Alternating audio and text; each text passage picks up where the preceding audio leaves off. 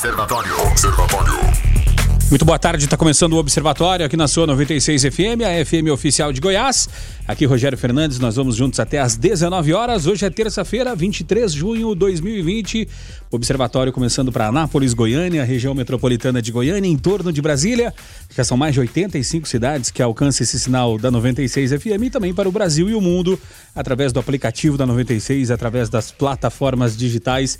Seja bem-vindo, obrigado pela companhia e você pode participar através do WhatsApp, o DDD 62 99434 2096 para nos ajudar a fazer o observatório. Se for mensagem de áudio, de até um minuto, e se for mensagem de texto, pode ficar à vontade é, para nos ajudar é, a fazer aqui este programa de hoje.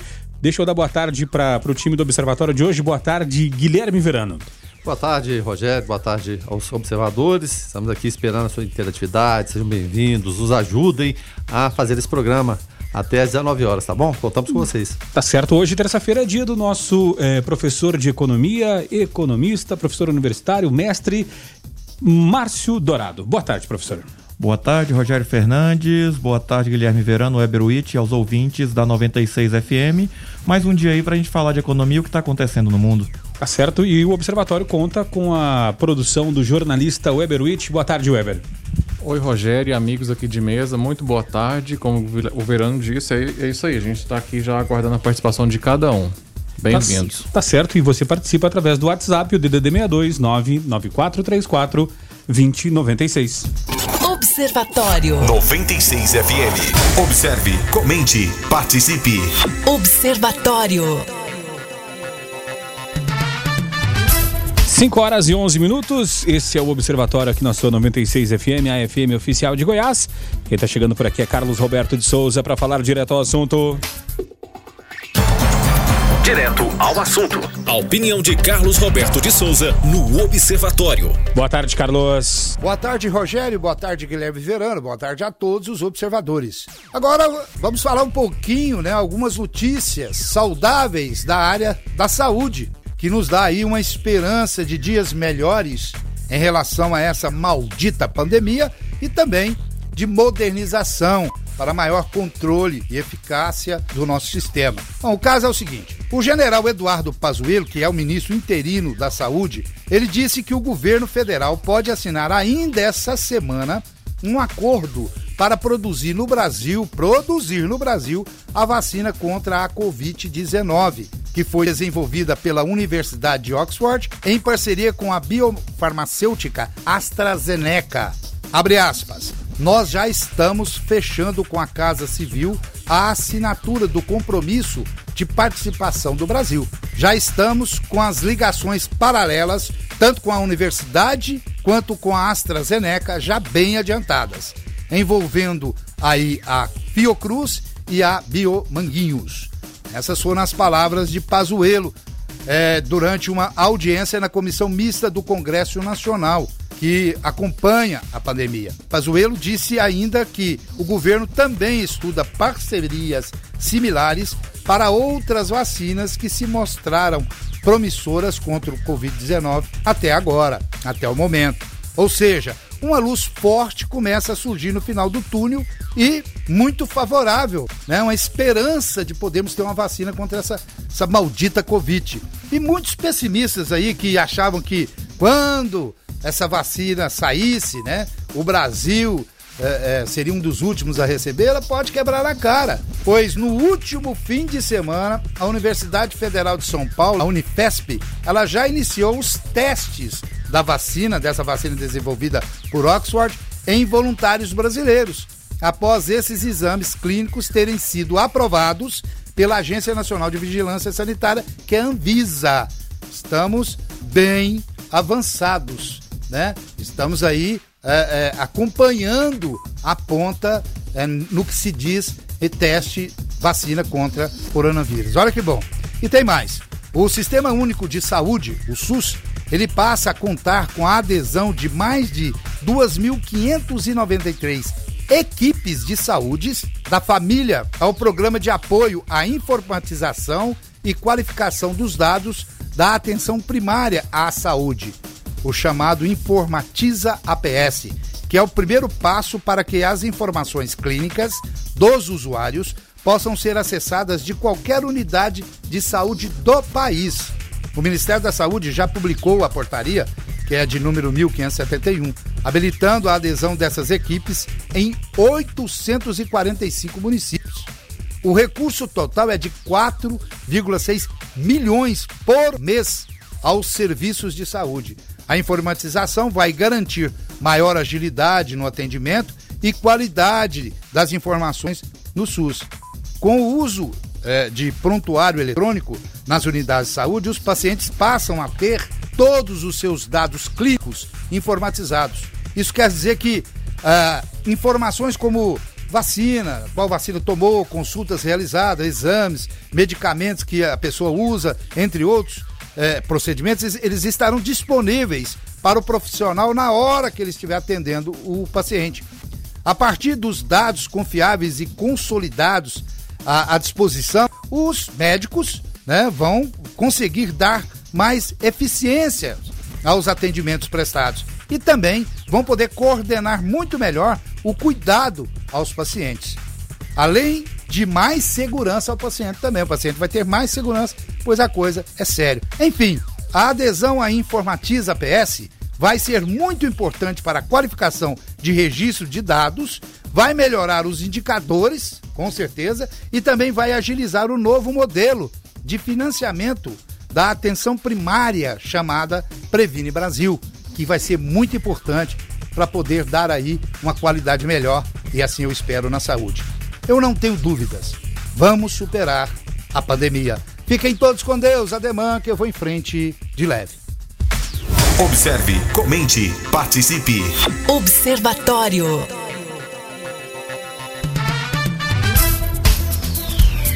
Professor Márcio Dourado. Bem, é, sobre o comentário do Carlos, bem interessante a gente colocar que está havendo aí a modernização, finalmente a modernização do serviço de saúde brasileiro. É inadmissível que a gente tenha, até o presente momento, até 2020, um sistema de saúde não informatizado, um computador para tudo que é canto. E aí, geralmente, a pessoa mais humilde, a pessoa pobre que depende do SUS, tem que sair peregrinando, fazendo exame, refazendo exames, sem a devida, digamos assim, história dela contada em um sistema.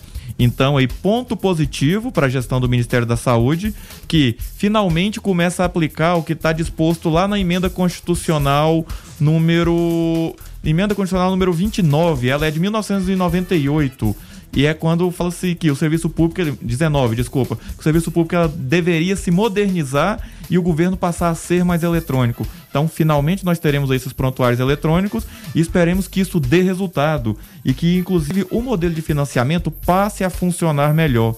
O modelo de financiamento, Rogério, ele é tão furado que até recentemente Anápolis tinha, Anápolis tem 390 mil habitantes aproximadamente, Anápolis tinha mais de meio milhão de cartões do SUS emitidos para o município. Então, se isso mudar e servir de verdade, pode ser que nós tenhamos aí um modelo que funcione e tenhamos ainda é, um sistema de saúde único, realmente, e não diversos sistemas fragmentados, diversos SUS no, no âmbito de um país com mais de 5 mil municípios. Agora, Guilherme, a gente é, analisando aqui o comentário do, do, Carlos, né, a gente podendo ver é, essa questão da, da vacina, né, onde é, a Universidade de Oxford né, é, já está desenvolvendo é, é uma, uma luz, né? É uma luz. O Carlos é, disse em um dos seus comentários essa semana, semana passada, queria falar de coisas boas e a vacina até agora é a melhor notícia de todas, né? É, exatamente. É, é sempre é, a gente destaca aqui o investimento está sendo feito, Rogério, acho que nunca foi feito, nunca antes da história do mundo foi feito tanto investimento em pesquisa num espaço tão curto de tempo porque o tempo urge. É necessário que você encontre a cura. A gente tem o quê? Paliativos, é, breakdown, lock, é, ou melhor dizendo, lockdown, é, máscara, álcool em gel, higienização. Tudo bem, mas é a cura? Não é. E a gente tem gente que não segue esses parâmetros, né? E inclusive com ondas voltando. Então esse investimento em, em tecnologia né, é realmente muito importante, em pesquisa.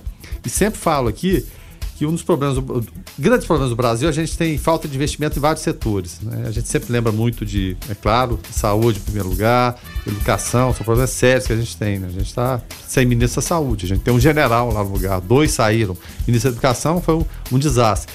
Mas, é, e saúde relacionado que área de pesquisa também. Vão cortar alguma coisa? Ah, não, corta a pesquisa, não tem problema não, deixa para depois, imagina. Aí acontece o quê? A pandemia dessa. E a gente se ressente agora de falta de investimento em pesquisa. E a gente tem laboratórios de excelência, que centros de pesquisa de excelência no, no, no, Brasil, que são referência. E muitas vezes o próprio pesquisador, o cidadão que está lá, ele tem que tirar dinheiro do bolso para comprar insumos para poder pegar e fazer experimentos. Então, é necessário, sim, avançar em todos os setores e a tecnologia é fundamental. A gente não vive mais sem ela. O Brasil tem que deixar definitivamente o século XX e entrar no século XXI. Luiz Fernando participando por aqui falou o seguinte: é, existe vacina contra um monte de vírus e bacilos conhecidos que ainda assim matam o, um ou outro de vez em quando, né? Mesmo imunizados. Vacinas nos, vacina nos tranquiliza em relação a atendimento hospitalar, que é o grande problema de uma epidemia. Ou seja, mesmo que se descubra uma vacina, alguns cuidados que tomamos hoje devem se tornar rotina é a opinião aqui do Luiz Fernando. Agora são 5 horas e 20 minutos e nós vamos agora uh, fazer contato uh, com o México, né? É, com a cidade do México, né? Porque hoje um terremoto de magnitude 7,4 na escala Richter atingiu a costa sul do México, de acordo com o Serviço Geológico dos Estados Unidos. O epicentro foi no estado mexicano de Oaxaca, né? E ao menos uma pessoa morreu. Na cidade do México, segundo a prefeitura, dois moradores ficaram feridos. Após o abalo, os Estados Unidos emitiram um alerta de tsunami para as costas do México e de países da América Latina. Nós vamos agora para a cidade do México com Eduardo Slussarek, né, gaúcho de Erechim, no Rio Grande do Sul, mora na capital há quase sete meses. Eduardo, boa tarde, eh, seja bem-vindo aqui ao Observatório. Opa, boa tarde, Rogério. Tudo bem, amigo? Boa tarde, Guilherme. Boa tarde a todo mundo aí do Brasil. Boa tarde. É, é para a gente poder é, começar esse papo, Eduardo, é, fala para a gente, o, o ele nos, nos, nos, relatou, o nosso produtor, é, relatou que, que falou uhum. contigo, né, é, de, da sensação de quando o chão começou a tremer. Você descreveu como estranha, né, diferente e difícil até de explicar. Uh, o que você estava fazendo e como assimilou se tratar de um terremoto? Isso, basicamente, na verdade, é, o México em si ele já tem muita estrutura aí preparada contra abalo sísmico. Né?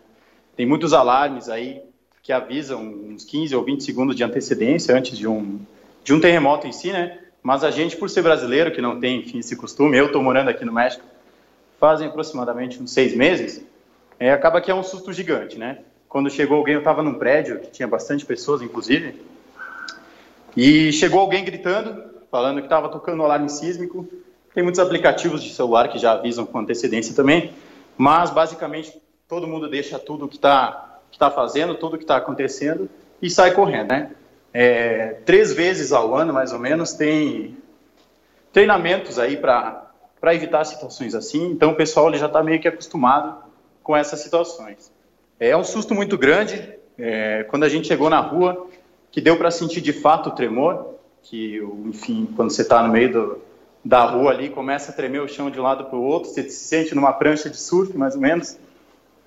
Você olha para os lados, os prédios estão tudo balançando, é, você vê mexicanos chorando, porque, enfim, pelo histórico aqui em 2017, teve um terremoto que matou muita, muita gente, então o pessoal acaba se assustando muito mais. A gente, por ser brasileiro e não está acostumado, acaba, enfim, passando que é, como uma situação nova, tudo uma novidade, e acaba não se assustando tanto.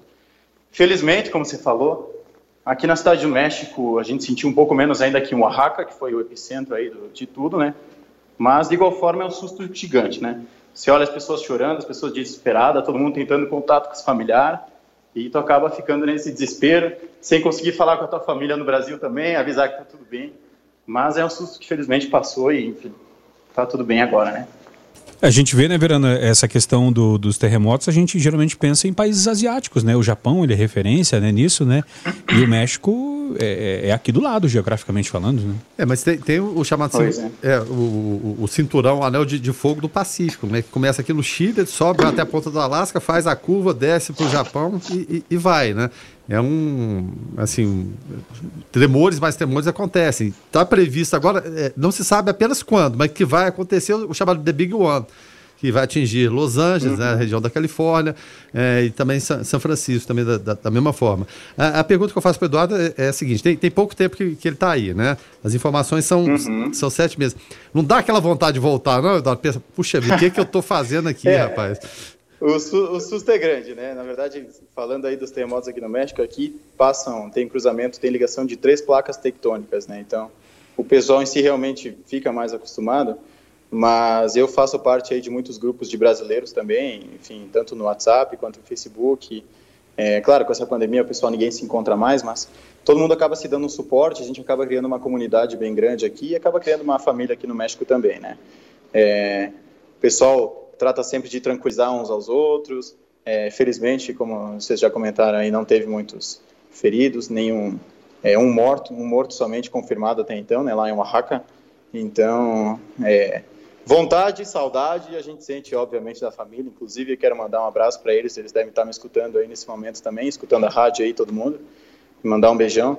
Falar que eu estou morrendo de saudade sim, mas é, a gente segue por um objetivo maior, né? A gente veio por algo é, com certeza maior e, e não dá para se abalar também, né? A gente tá, já está vivendo uma situação muito complicada e, querendo ou não, essa crise aí que a gente está passando do coronavírus, é, o México em si está um pouco, uma situação um pouco mais controlada que o Brasil, mas aí vem esse baque aí para dar um susto em, em, todo mundo e também, enfim, né? É, isso mostra o, o, tamanho da gente, né? Às vezes um acontecimento muito maior que todo mundo é, mostra o quão formiga é o ser humano, né? E quão pequeno a gente é, enfim. É, às vezes o quanto quão grande o universo é e quão, quantas coisas podem passar de uma, de uma hora para outra sem que a gente menos espera, né? Mas vamos fazer o quê? A luta continua, né? A vida continua também. Agora, Eduardo, é, a, gente, a gente sabe que, que um dos grandes problemas né, com relação é, a esses abalos naturais, esses acidentes naturais, né, é quando é, uhum. o pós, né? O pós, a gente sabe do Haiti, que o, o terremoto que teve no Haiti fez com que houvesse um êxodo, né? Muita gente veio até para o Brasil, muitos haitianos. É, como está essa situação uhum. agora, agora no pós aí? É, que essa questão da, da, de comunicação, conseguiu te comunicar com a tua família? Houve algum, algum interrompimento com relação a serviços essenciais? Ou não? Foi, foi uhum. tranquilo com relação até à estrutura que o México já tem? Uhum. Na verdade, teve quedas, muitas quedas de energia.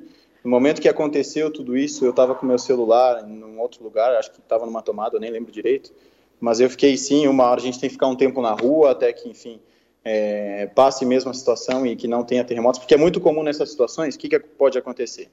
De que tenha terremotos contínuos.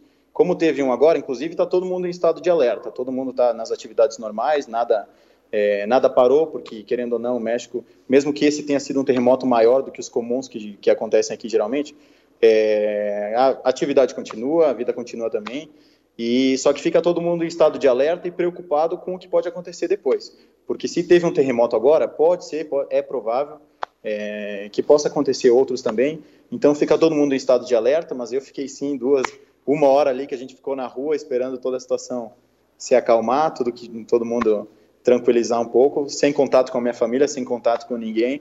Isso que me deixou um pouco mais aflito também, mas é, questão de, de paralisação, por enquanto, tá tranquilo. Teve algumas quedas de energia, mas é, o pessoal resolveu isso muito rápido também. E, e, enfim, até então segue a atividade normal, mas todo mundo em estado de alerta, né? Todo mundo preocupado aí com o que pode acontecer ainda na sequência. Inclusive nas costas aqui do México, não só, como vocês comentaram aí nos Estados Unidos, aqui também estão com riscos aí de tsunami, tá todo mundo sob alerta. Claro, aqui na cidade do México é muito longe da costa, então não tem esse perigo. Mas, querendo ou não, a cidade aqui ela foi construída, isso é, desde os impérios aí, quando os espanhóis estavam aqui, em cima de um grande lago. Então aqui, além de ter, enfim, toda essa questão das plagas tectônicas, tem essa questão de, do, do solo ser bem estável por ter sido uma construção em cima de um, de um grande lago, né, a cidade do México em si. Agora, Eduardo, também que É, é, até, até, até com relação, tu tá aí há sete meses, né? Cerca de sete meses. Eu te pergunto, é, quando chega, é, tu, tu, é do Rio Grande do Sul, de Erechim, meu conterrâneo, eu sou de, de Gravataí, e quando, quando, e quando geralmente chegamos em algum lugar é, é, diferente, as pessoas né, nos falam, né? Chega no Rio Grande do Sul, ó, não mexe na bomba do chimarrão, chega aqui em Goiás, não vai morder o piqui. Quando tu chegaste no México, falaram com, alguma coisa contigo? Olha, aqui de vez em quando rola remoto, se acontecer, este é o protocolo, o que fazer, ou não? Tu teve que aprender é, na marra aí na tua primeira experiência? Sim, não, inclusive aqui é, é, é comum eles ter bastante treinamento, né? Treinamento para situações antissísmico. Todos os prédios, todas as construções, é, isso é regra, isso é lei, que elas já têm uhum. sinalizações de, é, de, como rotas de evacuação, é, ou pontos seguros, se tu está num andar muito mais alto que não tem o que fazer, né? Então eles já colocam como placas de pontos seguros para você estar numa situação de risco mas é comum umas três vezes por ano, não vou saber confirmar isso bem ao certo, eles fazerem como treinamentos. Como que funciona? Eles disparam todos os alarmes da cidade para justamente o pessoal fazer um treinamento. Isso aconteceu na minha universidade aqui, que, é, que eu estudo também. E então, querer, os mexicanos em si, eles, por fazerem isso todos os anos, eles já têm como é, já tem a prática disso, né? Quem é mais estrangeiro que fica meio né, perdido nessa situação, mas daí tu segue a onda, segue o pessoal e, e tudo certo, né? E, e reza para ficar tudo bem, com certeza. Tá certo. Deixa eu agradecer então Eduardo Slusarek, né, gaúcho de Erechim, tá na, há sete uhum. meses na Cidade do México. Inclusive o Eduardo, ele, ele postou uh, na, nas suas redes sociais lá no Instagram alguns vídeos, né, com, da, do momento lá. E nós vamos utilizar esses teus vídeos, uhum. Eduardo, para colocar aqui eh, para nossa audiência aqui nos status do WhatsApp, para o pessoal ter a sensação aí do, do que eh, aconteceu e como que é, eh, como que é estar aí, né, sem estar. Eduardo, muito uhum. obrigado pela tua, uhum. pela tua tua gentileza e boa sorte aí e obrigado por, por nos atender. A gente combinou com o Eduardo, ele está no horário de trabalho, combinamos 10 minutos, então deixar o Eduardo seguir a uhum. vida aí. Eduardo, obrigado, até a próxima. E eu que, eu que agradeço a oportunidade aí, é um prazer poder estar, tá, enfim, comentando de fato aqui em locos, né, o que está passando aqui no México. E queria mandar um abraço aí todo para minha família, para meus amigos aí também que estão me escutando aí também. E, enfim, né? Todo mundo se cuidando aí com o coronavírus e desejar sorte aí para todo mundo. E aqui no México também para todos os mexicanos, que vai dar tudo certo, vai ficar tudo bem, com certeza. Tá certo, falamos tá com Eduardo Slusarek, gaúcho de Erechim, está lá na cidade do México e presenciou hoje eh, este terremoto lá, né, que abalou lá um terremoto de 7,4 graus de magnitude na escala Richter. Então, eh, muito obrigado ao Eduardo pela gentileza de nos atender. Observe, comente, participe. Observatório. 5 horas e 48 minutos. Você pode participar através do 994 34 2096. Economia. Banco Central vai permitir sacar dinheiro em lojas. Isso mesmo, o sistema de pagamentos instantâneos que será lançado pelo Banco Central em novembro permitirá que os usuários façam saques em lojas físicas. Segundo o presidente do Banco Central, Roberto Campos Netos, os detalhes para uso da rede varejista para saques serão detalhados ainda em agosto. Uh, a gente já consegue pagar contas em redes conveniadas em lojas, né? Sacar vai ser, vai ser algo legal, né, Márcio? vai ser interessantíssimo. Isso vai evitar fila em banco. É, há pouco você colocou aí que quando a situação normalizar, nós teremos no pós-pandemia um chamado novo normal. Nada será como antes, digamos assim. E sacar dinheiro em lojas ou coisa parecida é algo que deve, deve virar rotina nos próximos tempos. Já temos aí casos, coisas parecidas, por exemplo, tem banco hoje em dia, Rogério, que aceita depósito em cheques pelo aplicativo. Você fotografa o cheque e faz o depósito. Então são coisas assim que passam a tirar o monopólio dos caixas eletrônicos, dos bancos e dar mais segurança, porque você não tem um local ali que concentra vultosas somas de dinheiro e que atrai pessoas ali para explodir aquele local como acontece é, muitas vezes. Então você tem o que? Uma distribuição desse dinheiro cada vez mais eletrônico, isso evita assalto, isso evita aí muita coisa também e faz com que a economia gire mais também. Não vai ter aquela desculpa, ah, porque eu não tenho dinheiro. Não, saca aqui, por favor, vamos pagar aqui no dinheiro então que eu não pago a taxa. É, eu até vi uma, uma cena essa semana, Márcio, que me chamou bastante atenção. A pessoa foi pagar no, no, no, no cartão, né? E a pessoa falou: não, faz o seguinte: é, tem aquelas maquininhas que você faz, espelha pelo Bluetooth, né? Ela falou: não, não, não, não manda para mim via. Não passa o cartão físico. Encaminha para mim como se fosse aquela questão que nós falamos do WhatsApp. Você vai entrar na sua rede de contatos, vai ver que eu tenho, vou ter lá o Mercado Pago e você me encaminha que daí você não paga taxa e eu também não pago. Interessante, né? Interessantíssimo. E assim, ao lojista compete tentar ser cada vez mais competitivo. É, é, compete ser competitivo, digamos assim. Ele vai se destacar perante seu concorrente quanto melhor ele é competitivo em custos, quanto melhor ele é competitivo, claro, na qualidade do seu produto. E isso aí é uma maneira dele ser competitivo e assim conseguir oferecer um produto mais barato para o seu cliente. E você que está nos escutando aí, sempre que você for pagar, opte sempre pela opção mais barata caso você possa. Agora sim, não acredite, não existe, por exemplo, parcelamento sem juros. Ah, mas é mil reais ou dez sem juros. Se for 10 sem juros, compre nas 10 sem juros, tudo bem. Mas assim, esse parcelamento está incluso ali dentro. Então são coisas assim que vão fazendo os lojistas evoluírem e os consumidores também evoluírem nos seus costumes é, de aquisição de compras e de lidar com o dinheiro. Agora, né, Verano, é, ver, ver o professor Márcio falando que hoje em dia dá para tirar foto do cheque e o banco deposita. Tem tanta gente com que é falar em cheque o pessoal arrepia, né? Porque o que tem de comerciante aí com caixas e caixas de sapatos com cheques cheio de carimbos atrás, olha, não tá no gibi. Uh, rapaz, é um, e, e, o brasileiro inventou o cheque pré-datado, né?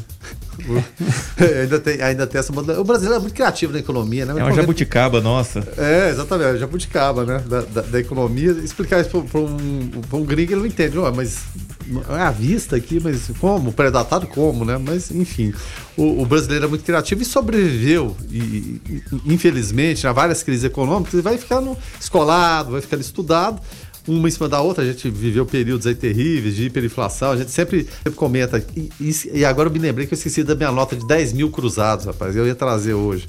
Mas enfim, fica para semana que vem. Então a gente tem que conviver com essa, essa nova situação. O caminho, de fato, e a China já está já, já tá bem avançada nisso, é desaparecer o dinheiro. Né? Essas transações irem para outras modalidades que a gente nem, nem imagina, mas eles já estão pensando lá, mas que vai acontecer. E aí, é, essa modalidade que a gente conhece de pegar a, a, a, questão física, vamos explodir um caixa eletrônico, vamos pegar aquela quantidade de dinheiro, ela já migrou e há muito tempo o quê? Para transações eletrônicas. Transações eletrônicas. Você desvia ali, seria, entre essas, não que seja certo, mas um crime limpo, né? Ali ninguém, né? Fica o prejuízo financeiro, mas não está a destruição física nem nada. Mas, é claro, é, tem que ser combatido. E só, só, se combate esse tipo de ação com muita e muita inteligência. Para você investir em inteligência, você precisa de muito, muito dinheiro. Mundo. 5 horas e 53 minutos e a Argentina põe alerta de perigo na fronteira com o Rio Grande do Sul por nuvem de gafanhotos. Isso mesmo. O Serviço Nacional de Saúde e Qualidade eh, Agroalimentar, o SENASA, do governo da Argentina emitiu um alerta de perigo na fronteira com o Rio Grande do Sul devido ao avanço de uma nuvem de gafanhotos que vem sendo monitorada desde maio pelos países vizinhos. A nuvem veio do Paraguai e chegou à província de Santa Fé, na Argentina, no dia 17. Dois dias depois, avançou pelo Rio Grande, pelo Rio Paraná, até Corrientes, né? De acordo com o Senasa, a previsão é de que, com os fortes ventos, a nuvem chegue hoje à província de Entre Rios. Autoridades de outras cidades no país, como Córdoba, também monitoram a situação. É, parece, parece assim assustador, né? Meio apocalíptico, uh, mas é, é, um, é, o, é o assunto hoje mais pesquisado nessa terça-feira no Google Trends, senhores. Em relação ao nuvem de porque todo mundo lembrando o quê? De Bíblia, nas né? pragas do Egito. A oitava praga do Egito foi o quê? A nuvem de gafanhotos, né? Mas o faraó, depois que passou, arrependeu, né? E voltou, voltou atrás. Mas, enfim, falando em termos científicos e, e, e modernos, né? É, por que, que ela se forma? Mudanças climáticas, né? Mudanças climáticas, o gafanhoto precisa de se alimentar também. É claro, vai formando bando, e em bando a coisa fica mais fácil, né? Fica mais fácil para você pegar e... É, destruir suas plantações em busca de alimento. Né? Então, esse aumento populacional, inclusive do, do, dos gafanhotos, porque existem nuvens mais nuvens, mas uma nuvem dessa dimensão, estima-se 40 milhões de, de gafanhotos. A pessoa como é que conta isso, né? Mas ver a mancha, ela deve ser 40 milhões, enfim. Mas, o que? Mudanças climáticas. Mudanças climáticas acontecendo e acontece muito, especialmente em solo, em solo africano. e provoca esse tipo de, de, de coisa que assim, é uma destruição terrível. Você não, não, não quer imaginar, e o Rogério né, é do sul, quando fala que tem a praga de gafanhoto e acaba com tudo, ele realmente é, é, você não, não, tem o que fazer, na verdade. E aquela região ali é bastante. É uma região produtora de soja, né? Então. Sobra é, nada, né? É, então tem que, tem que ficar atento, afinal de contas, é, plantações né, podem ser devastadas aí por essa. É, por esta nuvem né, de gafanhotos. Enfim, 994-34-2096, participa aí, nos ajuda a fazer o observatório. Observatório. Observatório. Você está no Observatório da 96 FM. Observatório.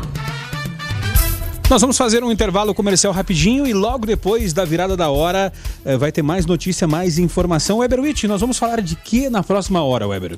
Isso, vamos falar sobre lá, vamos para os Estados Unidos, né? Saber sobre aquela questão da, de vandalizar estátuas. É, hoje o Trump disse que quem fizer isso é, pode ser preso, pegar prisão com até 10 anos. Imagina. Caramba. Porque houve isso lá e agora ele já disse que se acontecer de novo, isso vai se repetir. É, e além disso, a gente vai falar também de será que o auxílio de 600 reais o governo consegue manter? O Bolsonaro disse que não, o governo não tem condições de manter. E também aqui toda semana a gente está trazendo jovens para discutir a política. Sim, sim. E o TCE também está incentivando os jovens na política. São E os copião, né? Copiões mesmo, porque a gente lançou primeiro aqui e a gente vai saber de que forma o TCE eh, está fazendo isso. E os clientes de planos de saúde registraram mais de 4 mil queixas sobre a pandemia. Por que será? Vamos saber. Por que será? A gente vai fazer um intervalo comercial rapidinho e já já a gente volta, não sai daí. Observatório. Observatório. Abrindo agora a segunda hora do Observatório, hoje terça-feira, 23 de junho de 2020, 6 horas e 4 minutos. Se você chegou por aqui agora, seja muito bem-vindo, tá? Nós vamos juntos até às 19 horas, trazendo notícia e informação para você através da frequência 96.3 FM. Aqui Rogério Fernandes, Guilherme Verano, Weberwitch e professor Márcio Dourado, economista, tá? E funcionários do Google, né, fazem petição para encerrar a venda de tecnologias para a polícia, diz a agência. Eles pedem o fim de contratos de fornecimento de pacotes corporativos da empresa para departamentos de polícia. Mais de 1.600 funcionários do Google estão fazendo uma petição né, para que a empresa pare de vender e-mails e outros serviços aos departamentos de polícia, disse uma fonte familiarizada com o assunto na segunda-feira, eh, dia 23, né? A agência Reuters, Guilherme Verano. Rapaz, o mundo da, da espionagem, da contra-espionagem, ele funciona mais do que a gente pensa, né? Porque sempre tem a ideia do 007, aquele agente romantizado, aquela coisa toda, né? Sempre um maluco querendo acabar com o mundo. E é, a Rússia, e até recentemente eu estava vendo um, um documentário a respeito de- da história de Vladimir Putin, já está há 20 anos no poder. Ora como presidente, ora como primeiro-ministro, mas exercendo todo, todo o poder e influenciando outros países. A grande guerra hoje, se existia é, a guerra nos modos convencionais como a gente, a gente conheceu, posteriormente a Guerra Fria entre a ex-União Soviética e Estados Unidos, essa Guerra Fria ela esquentou o quê? Em tempos tecnológicos. Ninguém está pensando mais é, quando, quando você vê Putin, Trump, o presidente americano que esteja, porque na, na, na Rússia, enquanto tiver vida, vai ser Putin agora. E é claro, vários presidentes americanos vão, vão passando nesse, nesse período. Já passou por Barack Obama, já passou por George Bush, vai passar por Donald Trump também, vai, vai permanecer lá enquanto puder. E influencia tecno, tecnologicamente em tudo, inclusive eleições americanas. A especulação do quê? O que que vai acontecer agora? Do- Donald Trump tinha uma eleição até mais ou menos um dia tranquila, mas é, caminhava para ser eleito com a economia é, reagindo bem, né? o crescimento econômico dos maiores, eh, do- dos maiores do- dos últimos 20 anos nos Estados Unidos, mas da hora para outra veio a pa- pandemia. Será que Putin vai socorrer e vai pegar alguém que é moldado por ele? O Donald Trump é extremamente influenciado por Putin, muito embora negue isso, ou vai pegar o Joe Biden, que é democrata e não, não, não quer saber desse tipo de situação. Então essa, essa, essa guerra ela se alastrou o quê? Para bastidores, para hackers, para pessoas que conhecem e conhecem muito né, de espionagem nesse, nesse molde. Aquela convencional que a gente conhecia, de você ter agente duplo para cá e para cá, aqueles personagens históricos, Mata Hari, enfim, todos esses que a gente conhece aí. Acabou hoje, ele tá oculto. Muitas vezes a gente nunca vai saber que ele existiu. Porque James Bond era uma piada, né? Agente secreto. My name is Bond. James Bond. Todo mundo conhecia o homem. Enfim, 6 horas e 7 minutos. E enquanto funcionários do Google fazem a petição para encerrar a venda uh, de tecnologia para a polícia, é, os gestores né, de, de fundos é, que, que, que somam mais de 21 trilhões de reais pedem que Bolsonaro detenha o desmatamento na Amazônia. O que isso quer dizer, professor Márcio Dourado? É extremamente interessante. Vocês estão falando de 21 trilhões de reais, como diz um político aí, com T de tapioca. É, esses 21 trilhões de reais, é, hoje em dia a maioria dos fundos não aceitam mais é, coisas, digamos assim, predatórias. O que é um fundo de investimento? É algo que se coloca dinheiro hoje para se ter dinheiro no futuro. Como, pensa, como, eles pensam em futuro, a maioria colocou nos seus estatutos é, cláusulas ambientais. Então, com isso, não se permite investir. É, no começo era em projetos, é, recentemente em regiões, isso vai encaminhar para países que não atinjam certas certificações de preservação do meio ambiente. Poxa, se um fundo é um, um juntado de dinheiro para o futuro, como é que o nosso fundo vai investir em coisas que não respeitam esse futuro? Então, com esse tipo de mentalidade, isso está ficando cada vez mais difundido. É, há certas pressões desses fundos para que é, tenha diminuição ou que se atinja determinados níveis de emissão de carbono, se atinja determinados níveis de combate ao desmatamento e por aí vai. E o Brasil ele tem uma chance muito boa de que de pegar uma grana desses fundos e nós estamos precisando de dinheiro para o desenvolvimento do país, construção de estradas, construção de ferrovias, infraestrutura, o que quer que seja. Mas para isso deve-se ter o quê? Uma política ambiental mais clara, uma política ambiental mais respeitadora e, sobretudo, uma política ambiental que seja consistente é, com o potencial ambiental que o Brasil tem. Antigamente, não vamos nem muito antigamente, aí uns 30 anos atrás, se concedia um financiamento desde que a terra estivesse desmatada. Hoje em dia, uma terra preservada é ouro quase na mão aí de quem sabe ganhar dinheiro com isso. Crédito de carbono, crédito de preservação e por aí vai. Então o mundo está se encaminhando para isso. Se o Brasil quiser ter acesso a esses fundos e se desenvolver com esses fundos, desenvolva uma política ambiental decente e condizente com todo o potencial ambiental que nós temos. É claro, nós somos o país aí que detém a maior parte da Amazônia, a maior floresta do mundo. Observatório. Observatório. Você está no Observatório da 96 FM. Observatório. 6 horas e 13 minutos e o Brasil inaugura Centro de Operações Espaciais, né? Foi inaugurado em Brasília, hoje o Centro de Operações Espaciais, o COP, referência nacional e internacional pela complexidade e modernidade de suas instalações. Entre as atribuições da base estão atender diversos satélites geoestacionários e satélites de baixa órbita além de receber os pedidos de aquisição de imagens de outros satélites e adequá-los a capacidades de, dos sensores orbitais de sua responsabilidade. Os satélites contratados apoiam o processo decisório das principais atividades das Forças Armadas, a exemplo das operações Verde Brasil e Amazônia Azul 2019. É, com a inauguração de hoje, todas as estações terrestres do projeto Satélite Geoestacionário de Defesa e Comunicação Estratégicas estão concluídas, Guilherme Verano. É o que a gente estava falando até no, no, no bloco anterior em, em, relação à tecnologia. Esse investimento é primordial, é fundamental. O Brasil, ninguém, a gente não precisa falar, é um país de dimensões continentais, onde entra e sai quem quer. A verdade é essa. A gente não tem o um mínimo controle. Ou, para dizer, só um pouquinho de controle em cima das fronteiras. E é claro, né?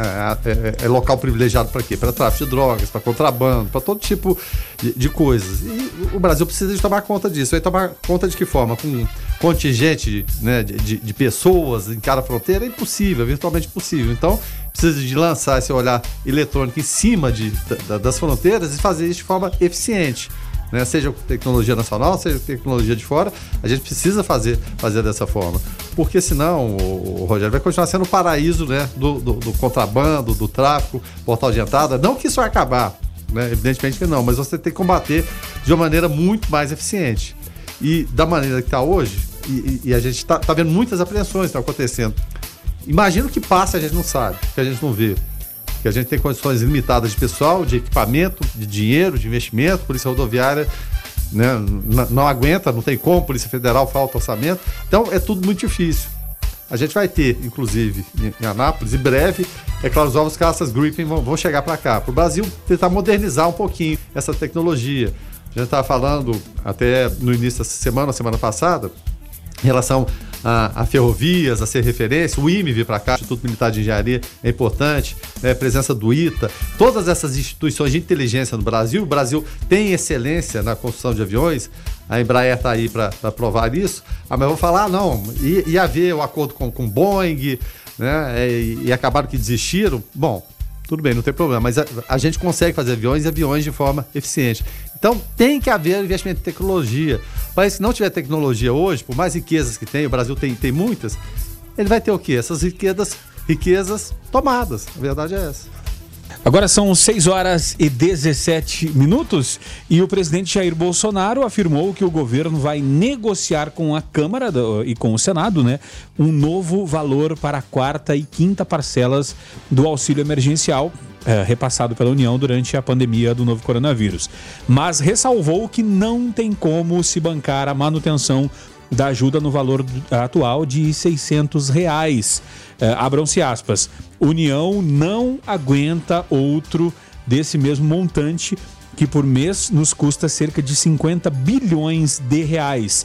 Se o país se endividar demais, vamos ter problemas, fecha aspas, disse o presidente em entrevista após evento de lançamento do canal de TV Agromais da Bandeirantes, senhores.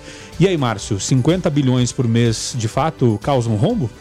Causa um imenso rombo, Rogério. É complicado isso aí, que a gente tem que ter um certo equilíbrio.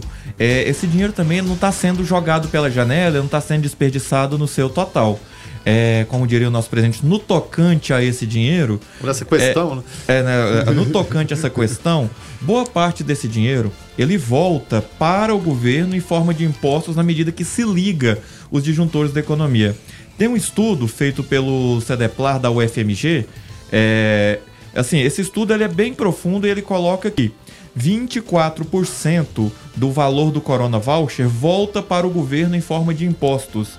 E se esse é um estudo bem fundamentado, e se esse Corona Voucher fosse estendido, quer dizer o quê? Se essas engrenagens permanecerem ligadas, cerca de 45% do dinheiro que se pagar vai voltar para o governo em forma de impostos, em forma de movimento da economia. O grande problema é a questão fiscal de curto prazo. E o Paulo Guedes, pensando nisso, ele não quer liberar dessa maneira tem lá os motivos dele, tem, tem gente que é a favor, tem gente que é contra. Daí então tem que se colocar na balança e fazer o que está faltando no Brasil. As pessoas, hoje em dia dá para fazer isso cada um da sua casa, mas sentar e conversar. Vamos entrar em acordo? Motivos favoráveis, X, Y e Z. Motivos contra, problema fiscal, isso e aquilo. Então vamos equilibrar. O que que vai ser então? Será que é o auxílio de que é de 600, próximo mês 400, depois 200? Algo nesse sentido? Então, isso está faltando. Conversar executivo, é, legislativo, participação do judiciário, pessoas da área social, temos técnicos muito bons. Então, essa ausência de diálogo para assim, é, nenhuma opinião é correta. A opinião correta seria o quê? O consenso, caso haja, entre esses atores aí que participam da política da economia brasileira. E, e até em relação ao que o Márcio falou, tem uma declaração é, agora, de poucos minutos atrás, do Rodrigo Maia, presidente da Câmara, que defende a manutenção do valor de 600 para o Corona Voucher pelo menos mais dois meses, de acordo com o que a gente estava falando, né? É, o governo apoia, mas como disse o presidente, o valor inferior a 600.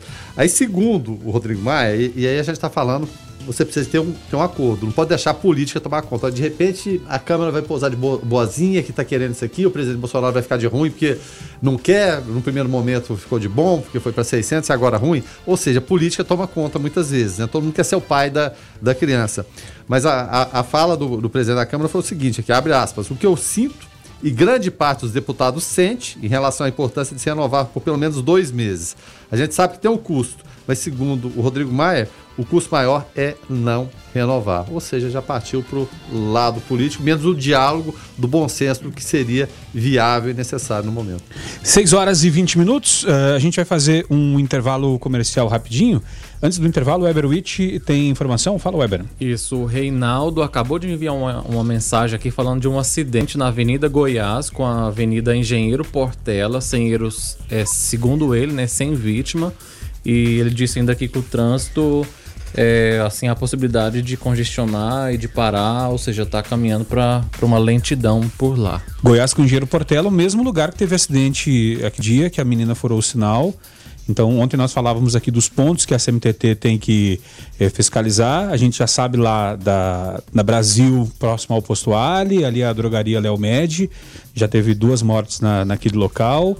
É, falamos aqui da Barão do Rio Branco com a Brasil né? Que direto ali o pessoal fura e aí a, a Goiás com Engenheiro Portela também. E Goiás mas, com contorno também. Isso, Goiás com contorno também, aqui ao lado, né? Então uh, fica aí os pontos, né, para a CMTT, né? Dentre outros diversos que tem na cidade, para ficar atento e, e, endurecer na fiscalização, porque se, se tem mortes aí, acidentes, é, tem que se endurecer a fiscalização para evitar isso, né, Verano? Infelizmente. Agora, o fundamental é o seguinte: onde existe o sinal, a via preferencial, mas não vou colocar nem a via preferencial, mas o sinal, então é para ser respeitado. Você não pode ter acidente onde você tem sinal ali, vermelho, laranja e verde. Né? A, a, a, pressa pode custar caro. Então, ter o sinal não justifica. Eu cheguei a ver um, ver um acidente, foi na, na 15 de dezembro com a Goiás no auge da, da, da, paralisação, todo mundo em casa. Não tinha praticamente ninguém na rua. No acidente, uma moto com, com, com um carro ali. Não pode. As pessoas têm que ter também ciência que tem que respeitar a sinalização. Né? Tem que ser parceiro também, não é só jogar também, empurrar para cima da, da, da, da, fiscalização. A fiscalização primeira deve vir da pessoa dirigir de forma consciente. Você está no Observatório da 96 FM. Observatório. 6 horas e 30 minutos, esse é o Observatório aqui na sua 96 FM, a FM oficial de Goiás. É, ouvinte participando, o Ailton, olha, o que a CMTT vai fazer a respeito da Avenida Brasil no viaduto do Recanto Sol? Os motoristas entram na linha do ônibus. Foi um trabalho mal feito. É a participação aqui do Ailton Miguel, lá do Vale do Sol passa por ali todo dia, então deve passar uma raivinha danada com o pessoal furando ali, né, Verano? E até é, em relação a isso, as novas barreiras eletrônicas vêm aí. E elas vão contemplar esse tipo de situação também. Observar quem está invadindo a linha do ônibus. Mas então, aí provavelmente teremos depois participações falando que é uma indústria da multa, Guilherme. Pois é, mas vai contemplar esse tipo de situação. Então fiquem atentos. Eu, eu, eu acho que pode ser até, né, pauta, querendo sugerir uma pauta, o, o, o Igor vir aqui explicar como vai, vai, vai funcionar e deixar bem bem claro né, as regras do jogo, como que funciona, para depois não alegar exatamente esse tipo de situação que é, acontece todos os dias e causa irritação em quem? Em quem cumpre a lei. Quem quer dar certo, aí vê o outro descumprindo. O Ricardo Braga por aqui falando sobre o auxílio emergencial. Fala aí, Ricardo. Sabe o que é o mais legal aí nessa questão de discussão aí do auxílio, que se vai continuar, se não vai, qual valor vai ser? Eu acho legal que os deputados todos têm um palpite, têm uma opinião, né? Ou querem fazer política em cima disso. Mas eu fico pensando o seguinte: qual deles abriu mão do salário ou diminuiu o próprio salário ou a quantidade enorme de verbas que tem para poder ajudar a população? Muito pelo contrário, né? É, verba lá para campanha é, cada vez aumentando mais. Valeu, Ricardo. Obrigado pela tua participação aqui através do 994-34-2096. A respeito do que colocou o ouvinte Ricardo Braga aqui sobre deputados, auxílio emergencial, tiraram a coisa de salário. Alguns dos senhores querem comentar algo? É, só queria repercutir é, o nosso ouvinte colocou aí bem. E recentemente, quando o Bolsonaro anunciou que o auxílio seria de 200 reais, houve uma crítica. Foi quando o, o, o próprio presidente colocou que se os deputados quiserem mais, eles que abram mão do salário deles. Rodrigo Maia vai e anuncia que o, o legislativo corresponde por menos de 5% das despesas gerais do país. Então todos deveriam abrir mão. Isso calou, ninguém abriu mão de nada e por enquanto só falam em reduzir valor de auxílio emergencial ou não pagar auxílio emergencial ou alguém querer pagar, fazer graça com o chapéu alheio. Então, sim, não há quem ainda é, faça graça aí com seus vencimentos, com seus auxílios para se pagar esse auxílio emergencial. Ainda se dá, se coloca na conta do rombo fiscal do orçamento de guerra. Não, e, e até quando foi levantada a questão do fundo partidário, né, o, o, o, tal dos 2 bilhões, opa, peraí, poderia servir agora, né? Fundo partidário, mas foi para gaveta e a gaveta Rodrigo Maia tá cheia de coisa, tá, tá cheia de impeachment do, do presidente Jair Bolsonaro, cheia de papel. Ela foi lá para a última, lá para a última, ou seja, não ia aparecer nunca, ignorou, ninguém falou nada. Mesmo que fosse um ato simbólico, que não, não, não desse para cobrir, mas um gesto simbólico. Ó, vamos doar aqui parte do salário, vamos né, dar nossa cota de sacrifício, mas nem isso. O Ednilson Pereira, né? Pera, aliás, sobre o trânsito, é, linha de ônibus lá no Recanto Sol que estávamos falando agora. Fala aí, Edmilson. Boa tarde. Referente ao assunto aí que foi suscitado aí do viaduto, lá do Recanto Sol, eu acho que a CMTT não deveria se preocupar em colocar barreira, não. Tinha que se preocupar em melhorar o trânsito. Não tem que pensar em arrecadar dinheiro, mas sim resolver o problema do trânsito. Valeu, obrigado. Valeu, obrigado Ednilson pela tua participação. Agora 6 horas e 34 minutos. É, eu quero levantar uma questão agora com os senhores, que o Weber até muito bem é, antecipou é, na virada da hora. É, que é uma coisa que, que atinge bastante gente, tem bastante gente sendo atingida, prejudicada ou não por, por essa questão, né? É, clientes de planos de saúde que registram 4,7 mil queixas sobre é, essa questão né, é, na, na, pandemia. Né? É, reclamações sobre tratamentos e exames aumentaram desde abril. Esses clientes né, de, de planos de saúde registraram é, esse número né, bastante considerável de queixas né, relacionadas ao coronavírus na Agência Nacional de Saúde Suplementar, a ANS, entre o início de março e o, o dia 15 de junho. Né? O dado faz parte da segunda edição do boletim Covid-19 divulgado ontem né, pela agência reguladora. Entre as queixas, 36% dizem respeito a exames e tratamentos da doença e 43% reclamavam de outras assistências afetadas pela pandemia. Outros 21 foram uh, sobre temas não assistenciais, como contratos e regulamentos. Uh, já não bastasse a pandemia, tem essa questão ainda do contrato, né? Até porque não é só uma questão de saúde, é uma questão econômica essa também, né, Márcio? É, mas não que eu queira defender o plano de saúde, mas a gente tem que colocar limites também. É, eu conheço pessoas, eu vi casos reais que a pessoa tinha uma suspeita de gripe, corria lá e reclamava porque o plano não quis fazer aquele exame de pronto, logo no começo da pandemia, que não tinha aquele tanto de teste do coronavírus. E depois era só uma simples gripe, não era nada disso. E vemos outra coisa também, que diversos hospitais, diversos serviços de saúde eletivos foram suspensos e essa suspensão desse, desse serviço pode ter gerado também uma série de reclamações. É aquele tipo de coisa assim também. Quem, mesmo quem tem plano de saúde, mas se é algo eletivo, algo que dá para fazer depois, é, ter um pouquinho de paciência e esperar passar isso. Não é hora de estar tá beirando o hospital se você não estiver realmente precisando. Agora são 6 horas e 36 minutos. E olha que bacana, Guilherme. O TSE lança campanha para incentivar participação de jovens na política.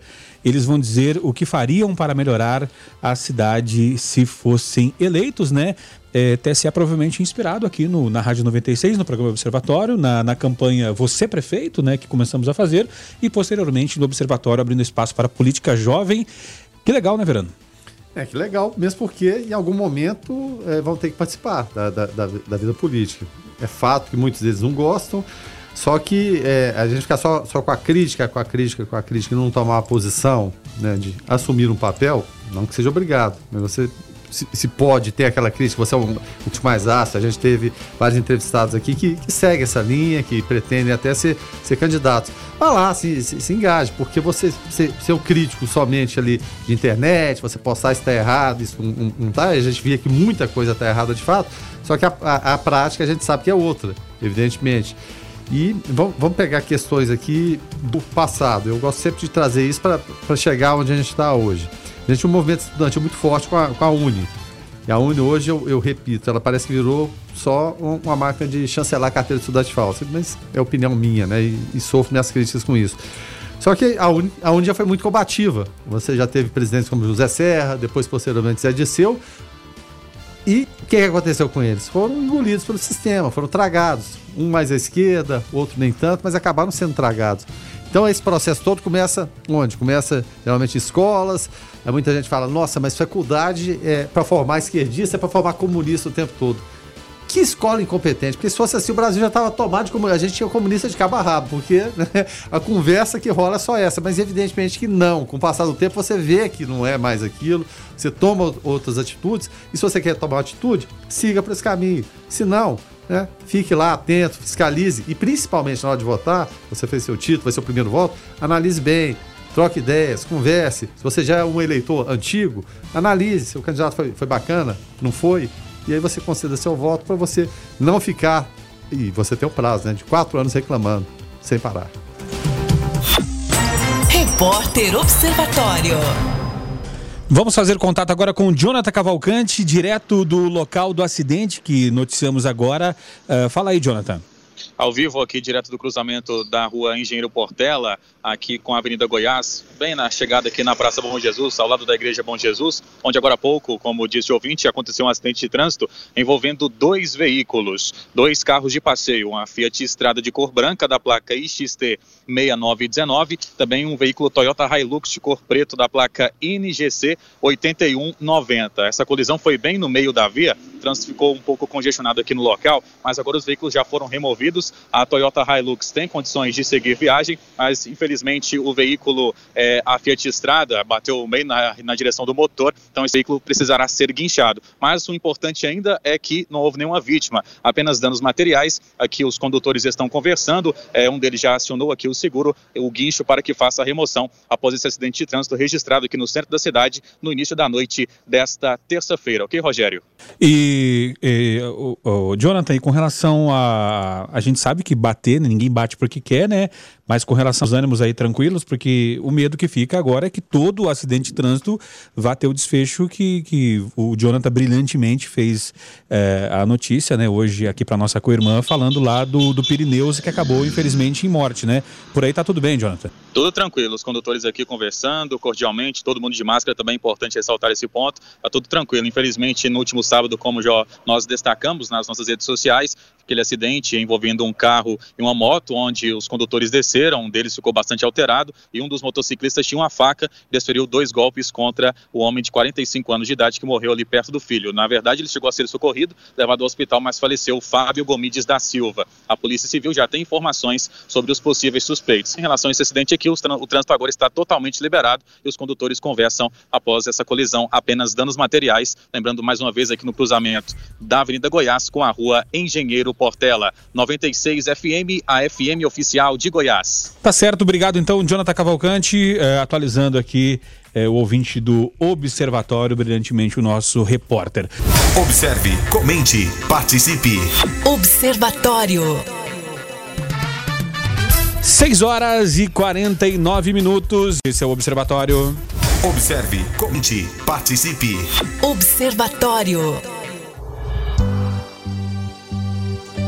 Quem está chegando por aqui é Jonathan Cavalcante com Igreja em Ação. Olá, Rogério. Estou de volta agora trazendo informações com Igreja em Ação nesta quarta-feira, ouvindo o padre Tiago Monteiro. Ele que é pároco da paróquia Nossa Senhora de Lourdes, no bairro de Lourdes, aqui em Anápolis, e faz um convite especial aos ouvintes do Observatório para uma live que acontece logo mais no canal dele no YouTube. Olá, Padre Tiago, seja bem-vindo. Hoje, comemorando as vésperas de São João Batista, nós faremos a festa junina online. Também vamos com... o pessoal lá da paróquia está comemorando meu aniversário. Desde já parabéns por ser muitos anos de vida. Obrigado. Nós vamos vender algumas comi... comidas típicas por drive-thru uhum. lá na Capela Imaculado Coração de Maria. A live será lá no meu canal no YouTube, Padre Tiago Monteiro. E também estamos recadando alimentos para doar para as instituições de caridade aqui de Anápolis. Eu listei umas 10 instituições, então doar um pouquinho de cesta básica para cada uma. E também tem duas famílias que nós queremos ajudar. Uma família que descobriu que o filho está com leucemia e uma criancinha de 7 anos. outra família com muitos filhos também que está precisando de ajuda. Então, o objetivo é esse, é festejar, comemorar São João Batista e, e ajudar as pessoas que, que a gente conseguir ajudar. A partir das 19h30, é, lá no canal Padre Tiago Monteiro. E a nossa live vai até por volta de 11 horas. Estará conosco a banda Blazer, também o, o Denison e o Geliardi, os filhos do Messias é, Guilherme e Felipe. Então vai ter muita música sertaneja, moda de viola. Participa lá conosco, vai ser interessante. Muito obrigado, padre. Nada, com Deus. Deus abençoe a todos os ouvintes, que a gente possa comemorar essa grande festa de São João Batista. É o primeiro a receber, depois de Maria, o primeiro a receber a graça do Espírito Santo já no ventre da sua mãe. Jonathan Cavalcante para o Igreja em Ação. Observe, mente, participe. Observatório. 6 horas e 52 minutos, esse é o Observatório. O ouvinte participa aqui através do 994-34-2096. É, o Júnior do Recanto Sol, ainda falando sobre trânsito. Fala aí, Júnior. Concordo com o Edmilson aí. Eles faz as mudanças deles, muda de duas faixas para uma faixa lá no final. Aí, tipo assim, a gente quer, quer ter consciência, quer ficar certinho, ver os outros passando, fica lá parado toda a vida lá. Mas em vez deles dar um jeito de enlarguecer para um lado ou para o outro, porque o ônibus quase nem passa lá. Muito difícil vir um ônibus. Carro ali, duas faixas já não comporta. Aí chega lá no final, fica uma faixa só. Aí fica todo mundo espremido ali. E eles enfiam a goela abaixo e colocam pardal lá para multar o povo. Aí vai desse jeito mesmo, né? Valeu, Júnior. Obrigado pela tua participação. E o Ricardo Belchior da Jaiara concordando com o Ricardo Braga sobre o auxílio emergencial e o posicionamento dos nossos deputados. Fala aí, Ricardo. Boa noite a todos do Observatório. Bem concordo com o nosso amigo aí, meu xará aí. Realmente ele tem razão. Você não viu nenhuma uma atitude tomada por parte dos nossos representantes, nem municipais, nem estaduais. né? Medidas para ajudar a população nesse momento tão difícil que estamos passando, né? Eu penso o seguinte, realmente ele tem toda a razão. E, e é isso aí, cara. Esse ano tá nas nossas mãos, né? Verificar, fiscalizar, olhar o, o candidato, estudar sobre ele antes de votar, para depois, né, não ficar lamentando durante quatro anos aí. Ricardo Belchor aqui da Jaiara aqui. Obrigado. Valeu, Ricardo. Obrigado pela tua participação. Ah, e falando em economia, né? O dólar tem forte queda e fecha a R$ 5,15 Ah, nessa terça. A moeda norte-americana caiu 2,25, vendida a R$ 5,15. É, forte queda e ainda fechando a 5,15. É, nunca. Será que imaginaríamos antes da pandemia falar disso, Márcio? Bem, difícil, né? Antes da pandemia, inclusive, na verdade, durante a pandemia, o Paulo Guedes chegou a citar uma frase infeliz dele. E se chegasse a cinco reais, ele caía, a economia brasileira quebrava. Chegou a quase seis. Então a pandemia fez com que o dólar se apreciasse muito, porque a... é uma reserva de valor mais segura e há o chamado aversão ao rico. Então as moedas fortes, elas tendem a ter uma valorização é, com o advento da pandemia. Paralelo a isso, tivemos aí a crise China e Estados Unidos e o dólar se valorizou no mundo inteiro. E agora, com o arrefecimento, o acordo aí entre China e Estados Unidos, o dólar está voltando à sua, ao seu patamar ali de próximo a cinco reais, o que pra gente é muito bom para a maioria dos negócios brasileiros. Leia-se que nós somos escravos aí de tecnologia importada e coisas parecidas, e isso torna-se os custos de produção da maioria das empresas aí mais baratos. Prejudica um pouco os exportadores, mas para um dólar que estava aí a R$ reais há um ano, já tá bom perto de 5,20, né? Tá certo, agora são 6 horas e 55 minutos. Guilherme Verano, no momento Break News tem atualização aí com relação às eleições municipais, Guilherme. Isso, por 67 votos a 8, os senadores acabam de aprovar em primeiro turno a PEC que adia as eleições municipais para 15 de novembro, primeiro turno, e 29 de novembro, segundo turno, em razão da pandemia da Covid-19. Agora estão sendo votados destaques, ou seja, sugestões de mudanças no texto base já aprovado. A proposta ainda precisa ser votada em segundo turno no próprio Senado, antes de seguir para a tramitação na Câmara. Mas aí que é o problema, né? Já há um movimento a barrar a PEC. Tá certo, 6 horas e 56 minutos, o observatório se encaminhando para uh, o finalzinho. E ainda dentro né, desta, dessa questão aqui que, que, que falávamos né, de Estados Unidos mais cedo, né, é, muitos protestos, é, o Trump, né, o Trump disse, né, o, o, o Eberwitch ainda. Uh, trouxe esse destaque na virada da hora, que o Trump, Guilherme Verano, disse que pessoas que vandalizarem estátuas serão presas por até 10 anos, né? Manifestantes tentaram derrubar um monumento perto da Casa Branca e Donald Trump afirmou que a lei será retroativa para atos que já foram cometidos.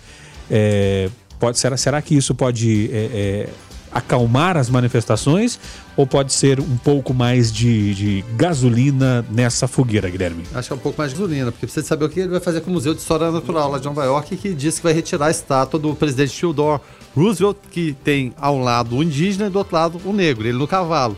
Demonstrando ali, né, é, o, o, que era a dominação. Tipo, estou desbravando aqui, mas e esse pessoal aqui está abaixo de, abaixo de mim. Agora, em relação ao Theodore, né, o, o Theodore Roosevelt, como, como que? Não, foi presidente americano. É, ele também foi conhecido por quê? Fazer parques nacionais, ser é, preservacionista. Teve até no Brasil, ele participou de uma excursão aqui com o Marechal Rondon. Teve por aqui.